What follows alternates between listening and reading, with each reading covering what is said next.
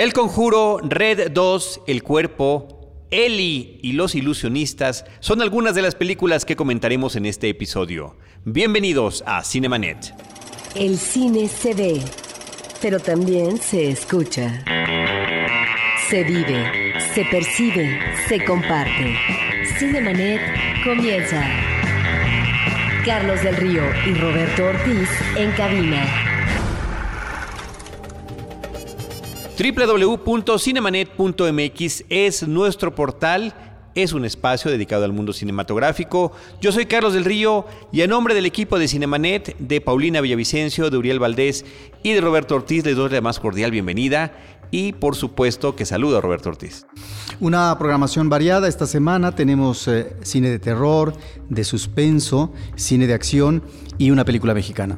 Roberto, ¿qué te parece si arrancamos con una película que ha causado muy buena impresión en los lugares donde se ha exhibido? Yo le tenía muy poca expectativa. Este año he desconfiado mucho de la reacción del público en Estados Unidos, que eh, sorprendió la reacción que tuvo tan positiva con El Conjuro, con The Conjuring, la película de James Wan. Y eh, sin embargo, pues eh, fui gratamente sorprendido cuando la vi en la pantalla grande. Es una película que llama la atención porque están distinguidos dos bloques narrativos que me parece el segundo complementa muy bien, pero es algo que uno no hubiera esperado en tanto película de ficción, que en este caso, en tanto que está inspirada en un hecho real, tiene ese complemento. Sí, yo la verdad ese asunto de que está inspirada en un hecho real me parece que es lo que se puede eh, dejar de lado finalmente.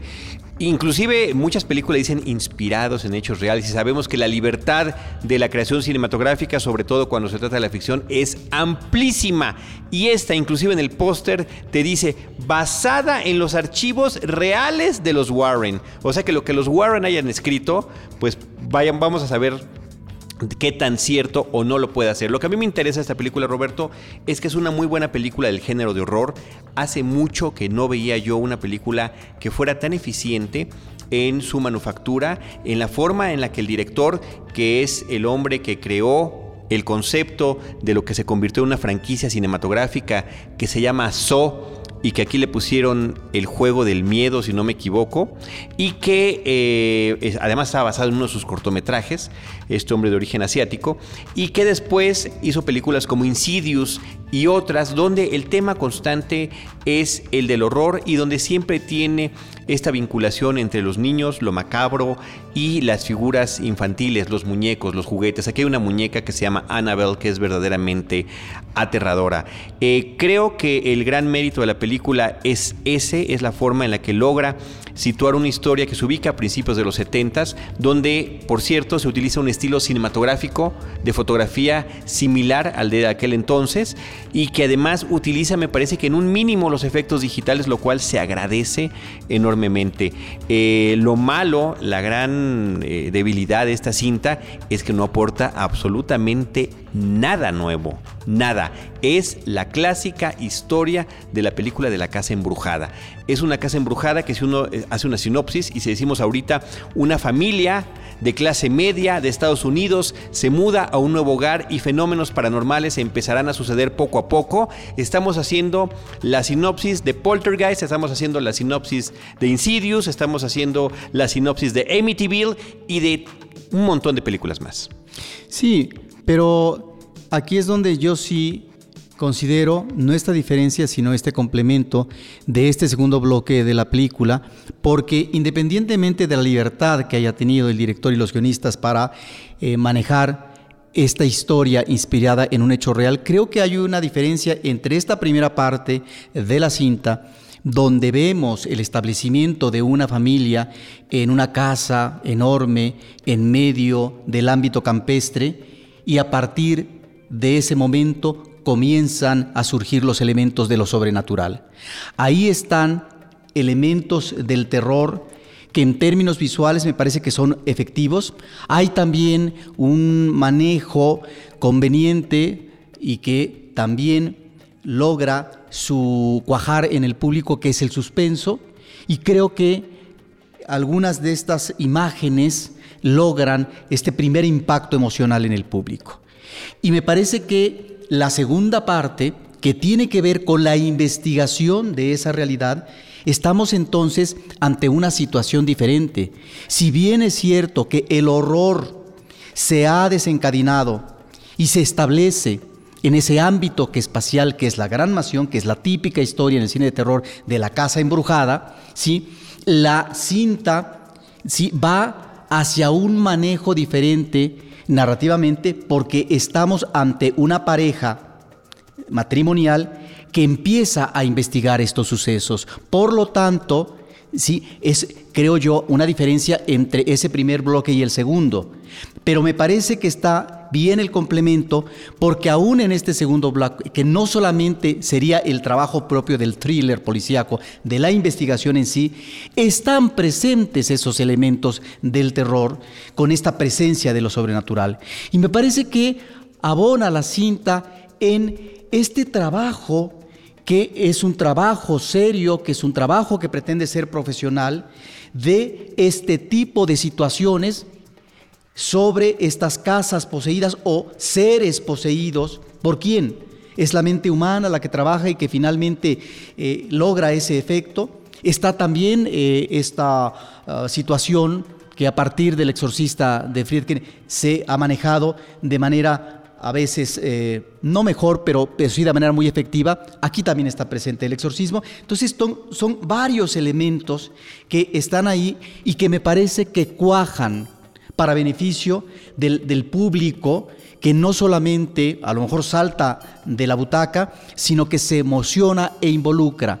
Efectivamente, es una película que recurre, Carlos, a estas imágenes efectistas que a veces no es que irriten, pero resultan hasta chocantes.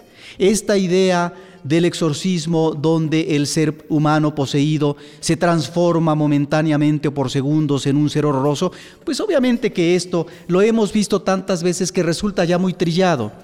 Es una película que apela obviamente a esas imágenes, que son imágenes que resultan todavía efectivas dentro del cine comercial, pero me parece que es una película muy decorosa. Muy, pero muy decorosa, Roberto, mucho. Yo no, yo no quiero decir realmente eh, eh, mucho en contra de la cinta. Al contrario, es una cinta que disfruté, es una cinta que me sorprendió, es una cinta que me asustó, es una cinta que yo, eh, en la que logré vivir el efecto que teníamos como público todos en la sala ante la expectativa del susto, la efectividad con la que, con la que eran realizados los trucos, que además algunos eran muy sencillos, simples. Lo cual se agradece muchísimo del director. Los personajes que aparecen en la película, la mayoría están basados en, personas de la vida real. la pareja principal, interpretada por Vera Farmiga y Patrick Wilson, son el matrimonio de los Warren. Esta pareja que eh, efectivamente realizaba investigaciones de lo sobrenatural. Ella, clarividente, ambos demonólogos, estudiosos que daban conferencias, que investigaban casos. De hecho, ellos investigaron el caso de Amityville, el verdadero caso de Amityville. Se hace una referencia a esto hacia el final de la película.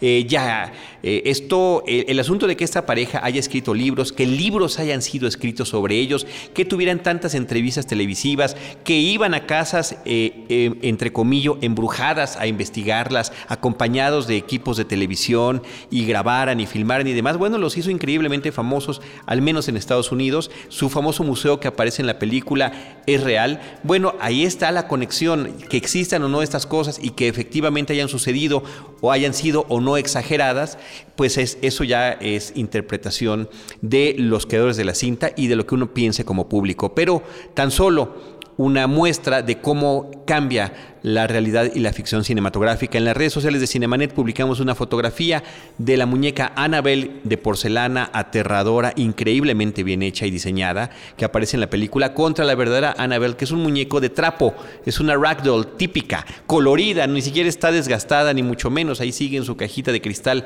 como aparece en la película. Creo que eso ejemplifica la forma en la que el cine altera algo que está eh, una realidad para convertirla en un entretenimiento y en una ficción, un Roberto extraordinario entretenimiento. La pareja que es la víctima y su familia, una pareja de, eh, eh, interpretada por Lily Taylor y Ron Livingstone, la familia Perrón, eh, con cinco hijas, ni más ni menos, ¿no? Imagínate en esta casa tan grande, las niñas distribuidas en diferentes lugares, diferentes edades, el famoso sótano, casi indispensable, que si no es el sótano será el ático.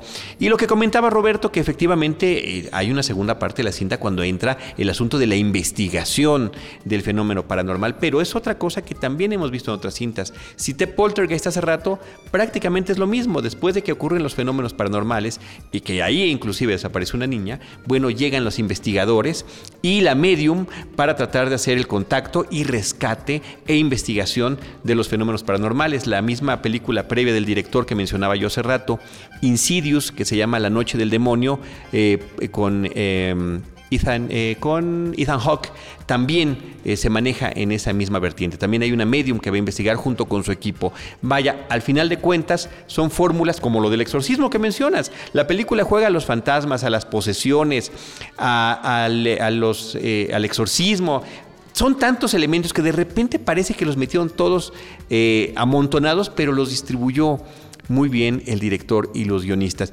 Esto eh, el efecto que ha tenido en el público, en la crítica también, ya hizo que esté garantizada la segunda parte de esta cinta. Los archivos de los Warren, en los que está basada la historia, son amplísimos, así que hay tela y mucha de dónde cortar.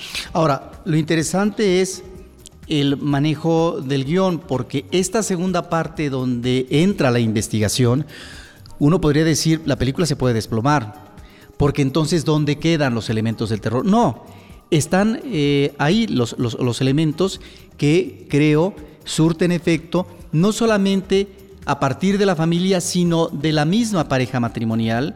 Eh, porque como público observamos un efecto que está teniendo emocional y psicológico muy grave en eh, la, esposa de, los Warren. Muy bien. Roberto, eh, yo nada más quiero comentar que además del reparto que ya mencioné, hay que dar el crédito a los guionistas. Chad Hayes y Carrie Hayes son los que hacen este guion.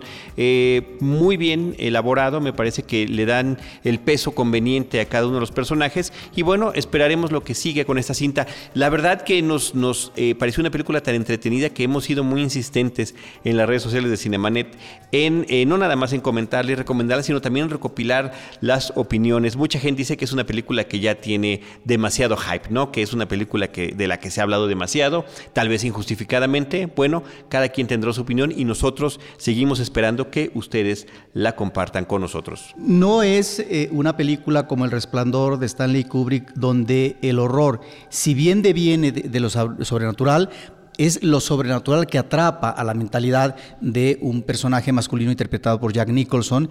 Entonces es el horror de la conducta humana que logra ser trastocada a partir de lo sobrenatural.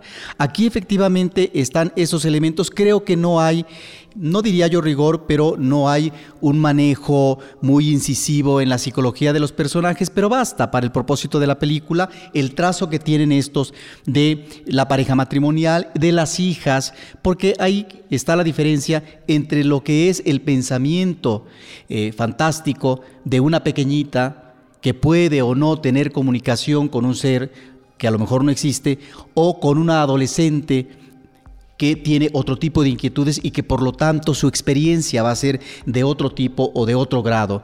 Ahí me parece que está muy bien manejado el eh, terror que va a atrapar o que va a llegar a estos personajes infantiles o adolescentes y en el caso del matrimonio es muy interesante en quién puede recaer más o no esto me parece, y que además lo vemos ya en la parte final, me parece que es muy interesante porque entonces aquí uno como espectador puede observar en este tipo de casos cómo es el comportamiento humano ante una situación difícil que no puede dirimir y solucionar y que por lo tanto entra en acción otra serie de elementos y que la conducta humana explaya, la conducta dispara hacia situaciones realmente sorprendentes. Esto me parece que es uno de los logros de la cinta. Ahí están los comentarios de la película El Conjuro de Conjuring de James Wan. Roberto, vamos a platicar ahora brevemente de la película Red 2. Esta es una cinta dirigida por Dean Parisot. Yo tengo una película de Dean Parisot que de verdad me parece que es extraordinaria, que eh, la pongo como ejemplo de lo que es una gran parodia que es Galaxy Quest. Es una cinta que hace una estupenda sátira de lo que tiene que, ser que ver el universo de Star Trek, de Viaje a las Estrellas, sin mencionarlo nunca, pero teniendo elementos distintivos clarísimos de lo que sucedía en los capítulos, de lo que sucedía en las películas y de lo que sucedía también detrás de cámaras. Eh, pero bueno, ojalá que otro día podamos hablar con detalle de esa película. Red 2 es la continuación de esta cinta acerca de los... Eh, Red significa Retired and Extremely Dangerous, eh, retirado y extremadamente peligroso. Aquí le pusieron el título de, o la traducción de retirado y extremadamente duro. Agentes de la CIA de la tercera edad que eh, pues sin querer se ven involucrados nuevamente en cuestiones que tienen que ver con el espionaje, con la traición a la patria, con amenazas al país y demás. El reparto... Eh, regresan Bruce Willis, John Malkovich, Mary Louise Parker, Helen Mirren y eh, y Brian Cox. Se integra Anthony Hopkins, lo cual uno pensaría, bueno, esto va a ser una cosa excepcional, al menos en lo que tiene que ver con la gente que está interpretando a los personajes en la película. La primera película de Red me parece que logra ese cometido eh, que mencionaba yo en el caso de Galaxy Quest, de crear una sátira interesante de lo que es este mundo del espionaje, eh, de las amenazas reales y efectivamente de eh, esta vertiente que vemos ya tan común desde hace muchos años. Eh, mencionaría yo la película de Space Cowboys de Clint Eastwood y con Clint Eastwood, donde los personajes de la tercera edad todavía pueden andar dando patadas, golpes, escapadas y demás. Eh, desafortunadamente, Red 2 queda muy lejos de lo que lograron con la primera película. Me parece que uno de los grandes lastres de la cinta es el personaje de Mary Louise Parker, que es el interés romántico joven de Bruce Willis, y que las bromas, si bien algunas funcionan, me parece que la mayoría están demasiado forzadas. Se integra también en esta ocasión Catherine Zeta Jones con un personaje interesante, interpreta a una rusa y fuera de algunas eh, situaciones, sí, eh, cómicas que suceden en el Kremlin, que me parece muy interesante cómo lo manejaron. Lo demás me parece que es desafortunadamente, muy desafortunadamente, Roberto, para, el para la película previa y para el, nivel actoral que tenemos en la pantalla, pues la verdad, muy desafortunado. Una película que sin querer me recordaba otra parodia, creo que mucho más efectiva, que era la de Condorman, producida por la casa de Disney, donde justamente se mofaban de las películas estilo James Bond y eh, donde un escritor de cómics, eh, confundido o involucrado en el tema del espionaje, iba viviendo aventuras distintas en Europa en distintas viñetas, que es lo que el estilo de lo que hace esta película. En todo caso, recomiendo más ver Condorman, que ha envejecido la muy lamentablemente, pero que me parece mucho más eficiente que esta película que estamos comentando, que se llama Red 2. Roberto, vamos a platicar ahora de una cinta española. La película se llama El Cuerpo y es dirigida y escrita por Oriol Paulo. La película inicia con un guardia de la morgue, sale despavorido, comienza a correr por el bosque. ¿Qué hay detrás eh, de este espanto? ¿Por qué huye despavorido este hombre? ¿Qué cosa ha visto? El hombre sigue corriendo y sale seguramente no se da cuenta, hacia la carretera, es atropellado. Ya en el hospital es un hombre que está, si no en estado de coma, en una situación grave. Es el testigo que se tiene de una investigación que se va a dar durante toda una noche. Llega para ello un investigador que trae un lastre eh, del pasado con un gran complejo de culpa eh, sobre una situación familiar terrible que le sucedió se va a encargar durante unas cuantas horas de hacer la investigación nocturna en la morgue, no estando presente la declaración, el testimonio del guardia, porque resulta que ha desaparecido un cuerpo.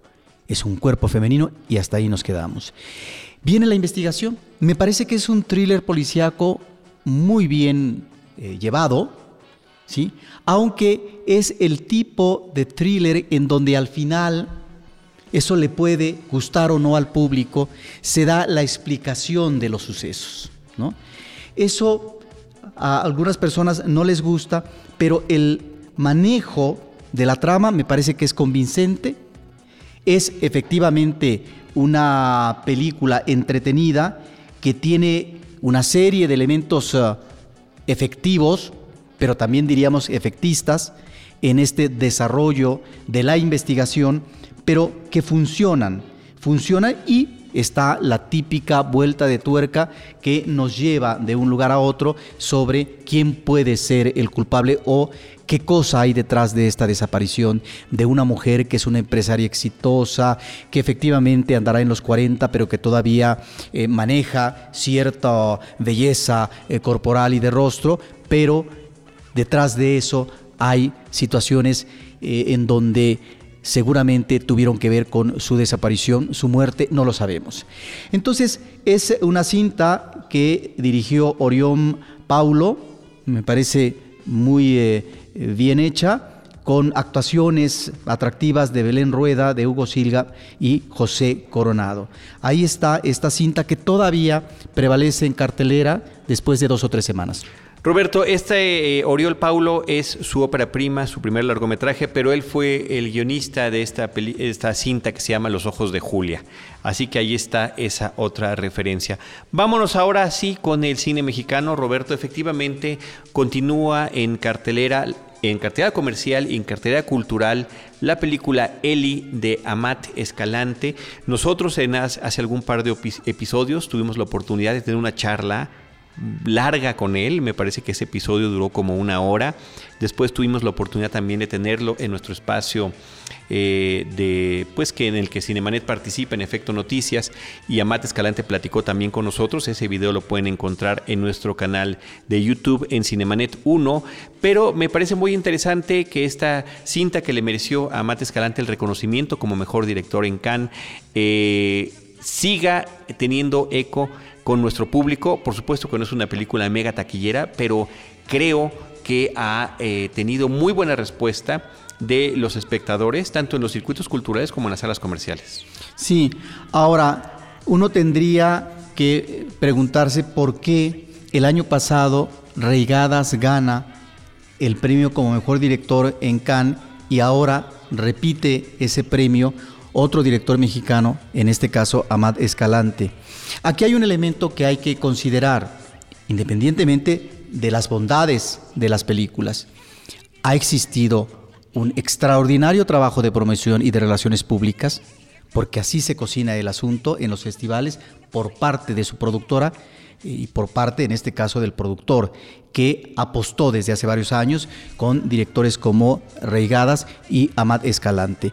De tal manera que me parece que ahí están los resultados, ese gran trabajo para poder posicionar en festivales como el de Cannes este tipo de cintas y en donde finalmente, en esta ocasión, cuaja como mejor director una película que tiene que ver con el tema de la violencia en México y que ya desde hace varios años Cannes había puesto su mirada y la invitación de ciertas películas en concurso o fuera de concurso y que tenían que ver en una u otra medida con la violencia en México, fuera o no la delincuencia organizada. Lo mismo una película que tenía que ver con el bullying y el maltrato a un adolescente, lo mismo una película que tenía que ver efectivamente con eh, la delincuencia organizada de una chica que aspira a ser una Miss y que finalmente le va como en feria en un día de infierno, Miss Bala.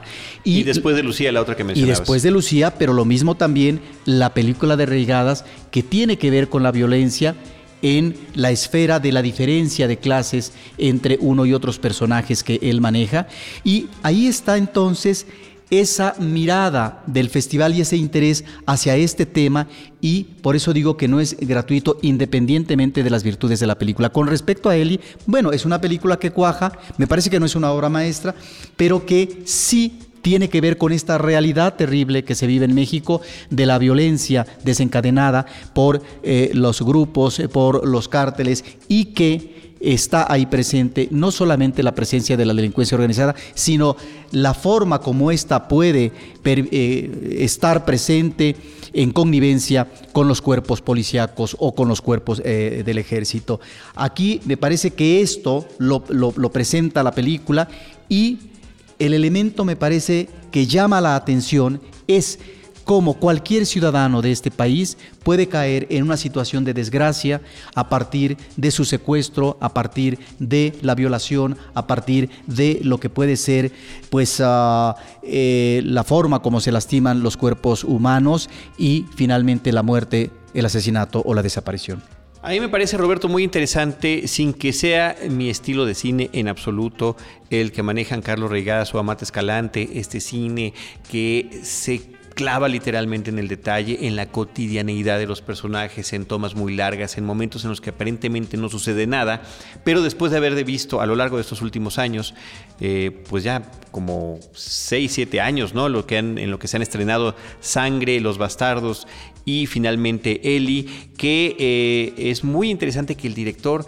sea... Eh, congruente consigo mismo, con los temas que maneja, con el estilo que maneja, eh, con los diferentes pues, temas que él está incluyendo ya sea desde la cuestión de la violencia que puede explotar en cualquier momento en algunos personajes o que siempre haya un sofá donde los personajes están viviendo alguna cuestión terrible en sus propios domicilios, que son constantes que aparecen en estas películas. Pero finalmente me parece que esta ya se ve, se, nota película con película la eh, forma en la que va avanzando su manejo del lenguaje cinematográfico. Es una evolución favorable del director, es la película más redonda, es además eh, como trabajo de historia la eh, mejor elaborada y también creo la mejor cuajada narrativamente. Sangre es una película que tiene muchas fallas, pero Después en Los Bastardos hay un mejor nivel narrativo por parte del director y esta película es eh, más redonda y es una película que no obstante la violencia que ahí se presenta de manera desgarradora en el seno familiar, es una cinta que finalmente, si no apela, tiene sí imágenes que podrían considerarse, no sé, no diría yo, de un optimismo ramplón, pero sí de una eh, referente tal vez, eh, eh, de, si no de optimismo, de posible esperanza ante también una realidad que se da en ciertos sectores de la población en donde la manera, como si fuera un mecanismo de defensa, de poder continuar la vida, es de la reproducción familiar. Me parece que esto de alguna manera queda claro en esta última cinta de Escalante y hay imágenes muy bien logradas, hay pasajes que son hermosos y otros muy violentos. Yo no sé si la escena que vemos eh, de la tortura era tan necesaria en cuanto al énfasis. En cuanto al detalle, en, cuanto, a la al forma. Detalle. Sí, sí, y si decimos que sí, es porque entonces efectivamente el director de acuerdo a sus declaraciones, el Festival de Cannes, es porque ahí está esa referencia a este mundo violento que vivimos no solamente en un sexenio, en el sexenio anterior, sino que lo seguimos viviendo, padeciendo en el sexenio actual.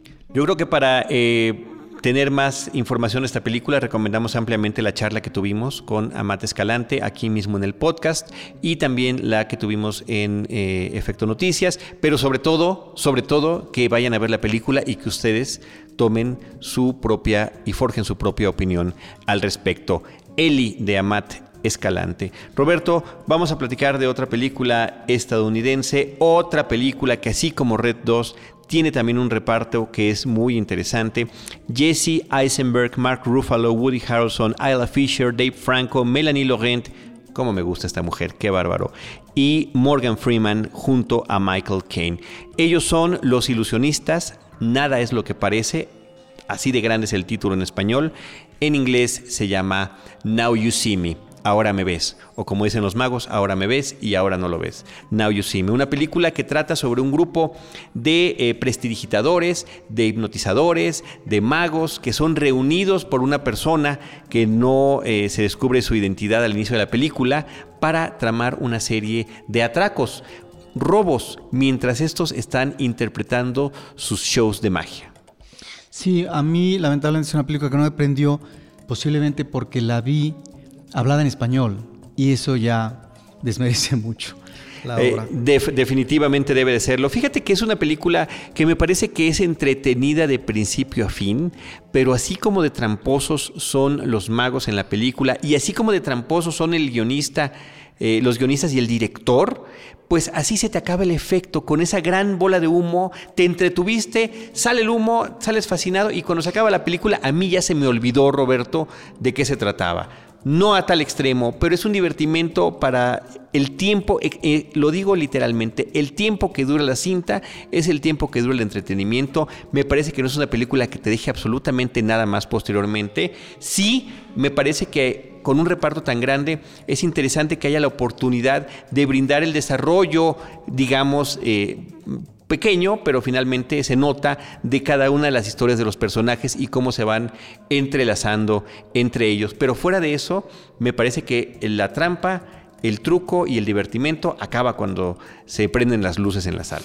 Yo diría que desde antes, desde que se da ese primer show donde se cuaja un primer atraco por parte de este grupo, cuando uno llega a la parte posterior de dónde estuvo la bolita, dónde estuvo el truco, la manera cinematográficamente, en términos de historia como nos lo presentan, es un tanto gratuito. Ya desde ahí me parece que eh, la película no es que no funcione, la película es efectiva, pero que finalmente ya con esas debilidades no es una película que se sostenga del todo. Y a veces los actos oh, eh, grandiosos, espectaculares, de magia, donde se van a dar eh, las situaciones de atraco, pues eh, ya no resultan tan atractivos eh, en la parte final. Pero sobre todo por la sobreexplicación que se da de cada uno de ellos.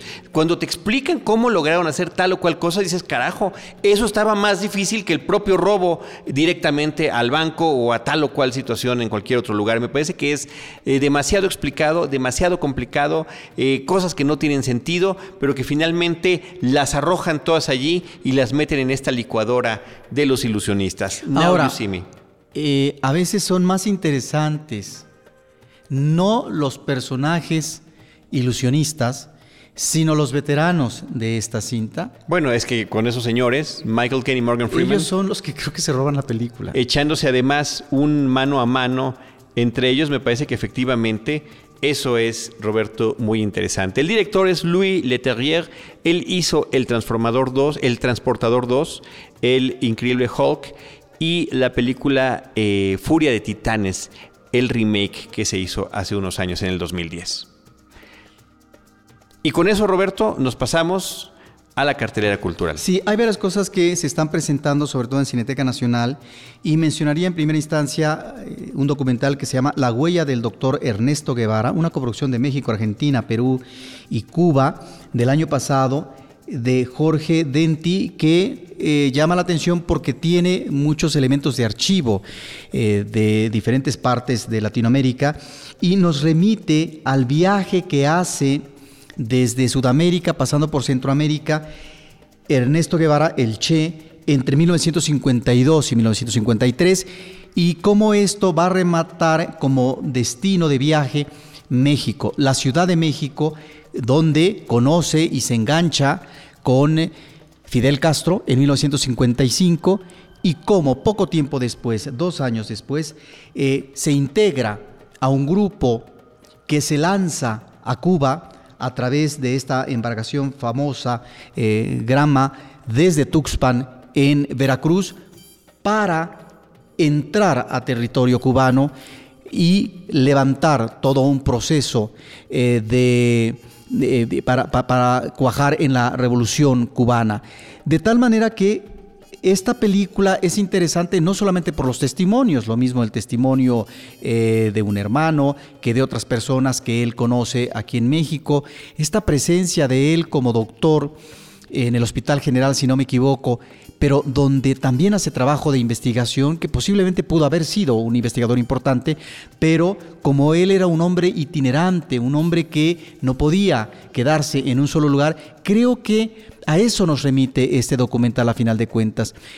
Es como el Che Guevara, a partir de este último itinerario físico, donde observa una situación de posible cambio en Bolivia o donde al llegar a un país centroamericano como Guatemala hay una presencia presidencial que está planteando un cambio democrático en su país y que inmediatamente esto eh, va a ser debilitado eh, por un plan en contra de él por parte de la CIA, al grado de que tiene que renunciar.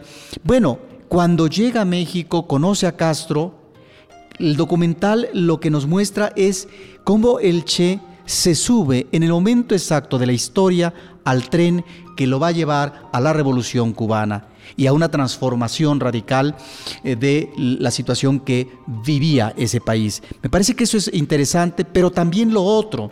Viendo este documental y este periplo físico constante por parte del Che Guevara, eh, de alguna manera no que concluya uno, pero la percepción que queda es que el Che Guevara no se podía quedar eh, en la revolución ya como gobierno ¿sí? instaurado, que sí lo hizo, Fidel Castro durante eh, mucho tiempo, no obstante que ahora en términos de gobierno y de poder ya no lo está por cuestiones de salud, el Che Guevara no le bastó quedarse ahí, no obstante que era un momento extraordinario de cambio, sino que se fue a África a apoyar también movimientos de liberación nacional y luego ingresa a Bolivia, que es donde eh, muere asesinado porque considera que en el movimiento guerrillero él puede a lo mejor crear también otro movimiento, si no similar, pero que sí sea de cambio revolucionario. Ahí está pues este documental interesante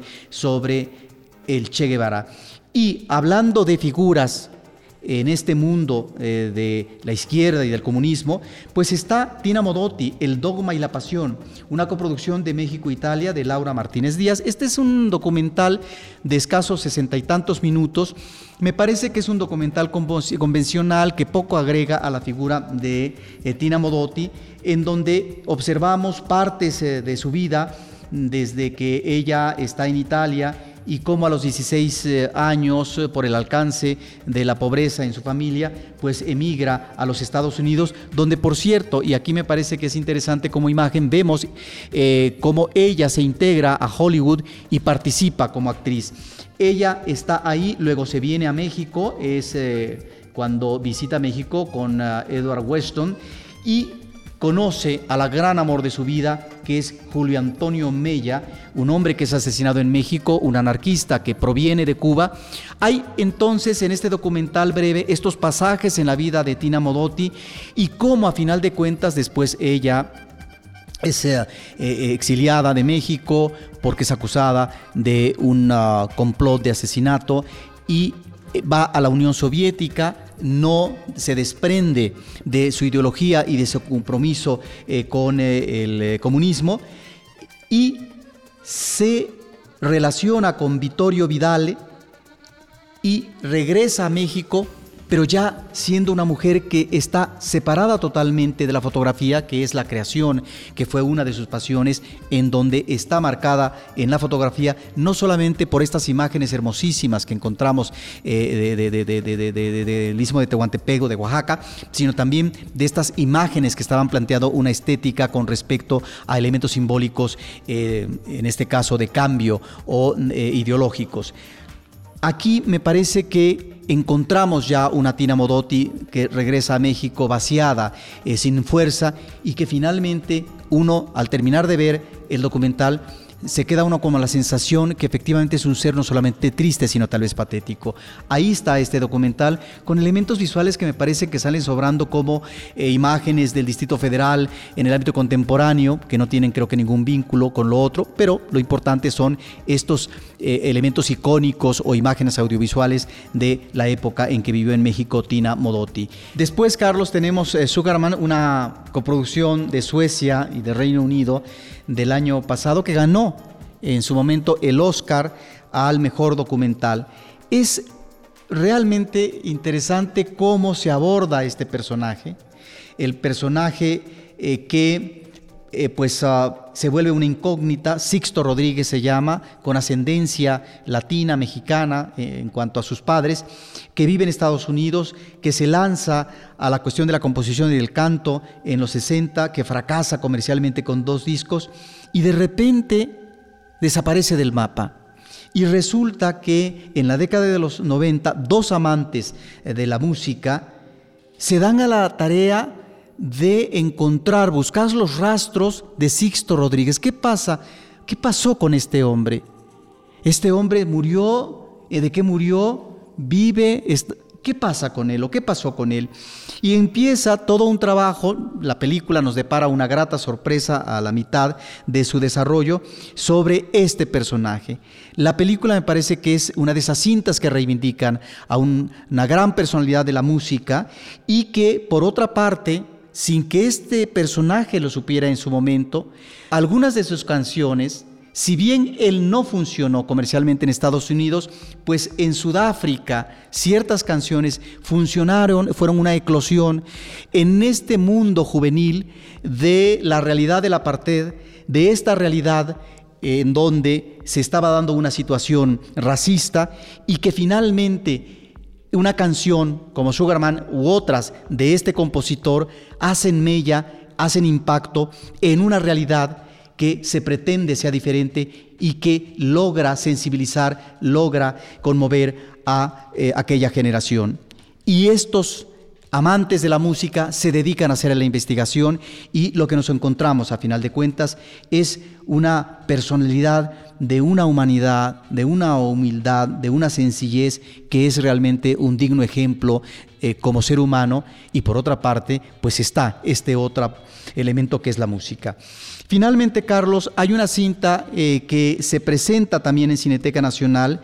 Debemos decir que esta obra se estrenó en, hace 22 años eh, se realizó en el 91 y es de Juan Moracatlet, Retorno a Aztlán.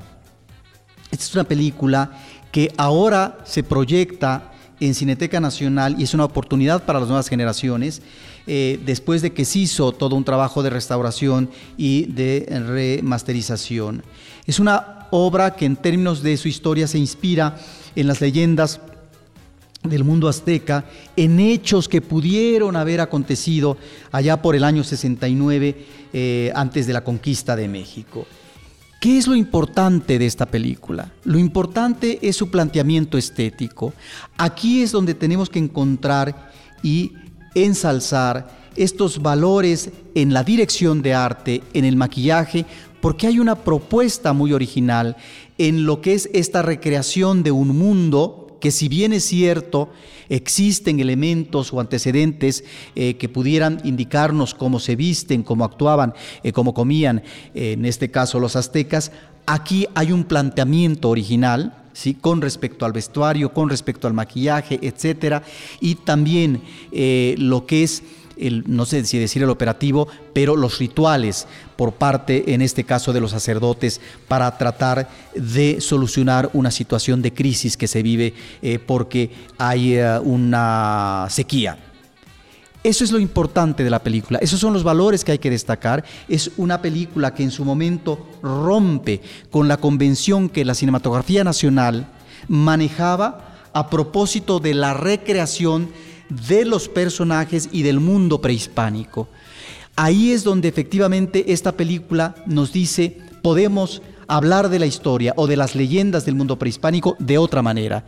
Ese es el gran logro de Retorno a Aztlán. Y recomiendo a nuestro público de Cinemanet que si quiere le eche pues no una ojeada, pero sí pues uh, una escuchada al capítulo 121 de nuestro podcast, en donde entrevistamos al director y hablamos sobre una siguiente película suya, también sobre este universo, que se llama Erendira y Kikunari, lo que no nos deja.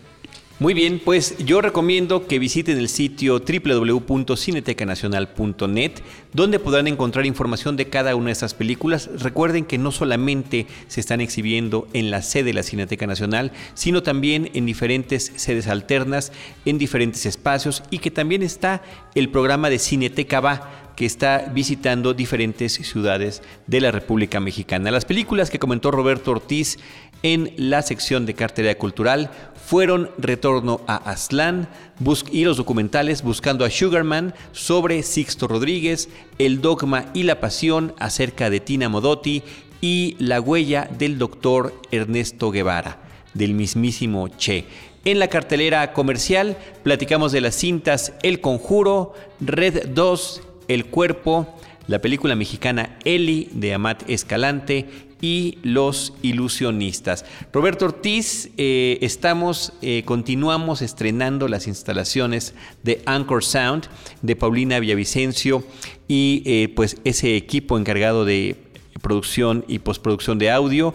Gracias a Paulina Villavicencio y a sus socios. Muchísimas gracias a eh, Uriel Valdés, que nos está grabando y postproduciendo. Nos sentimos como pavos reales. Nos sentimos como pavos reales. Nos sentimos ya en un espacio además muy amplio, lo cual es este, importante y grato, sobre todo cuando tenemos eh, algunos de estos especiales donde participamos varias personas. Roberto, yo insisto mucho y agradezco mucho a, a todos los cinéfilos que nos siguen acompañando a través de las redes sociales. Facebook.com diagonal cinemanet arroba Cinemanet en Twitter. Estamos muy contentos, ya rebasamos los 450 mil cinéfilos por allí.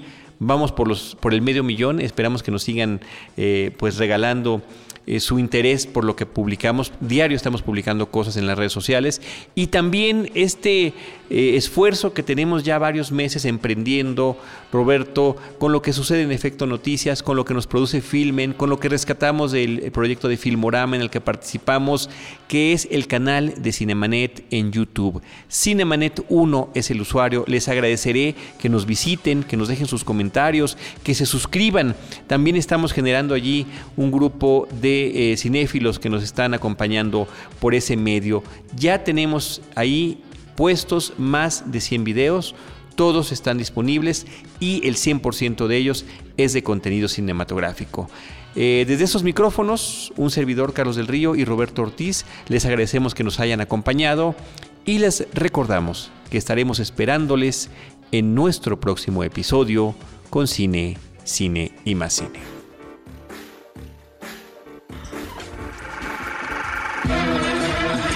Cinemanet termina por hoy. Más cine en Cinemanet.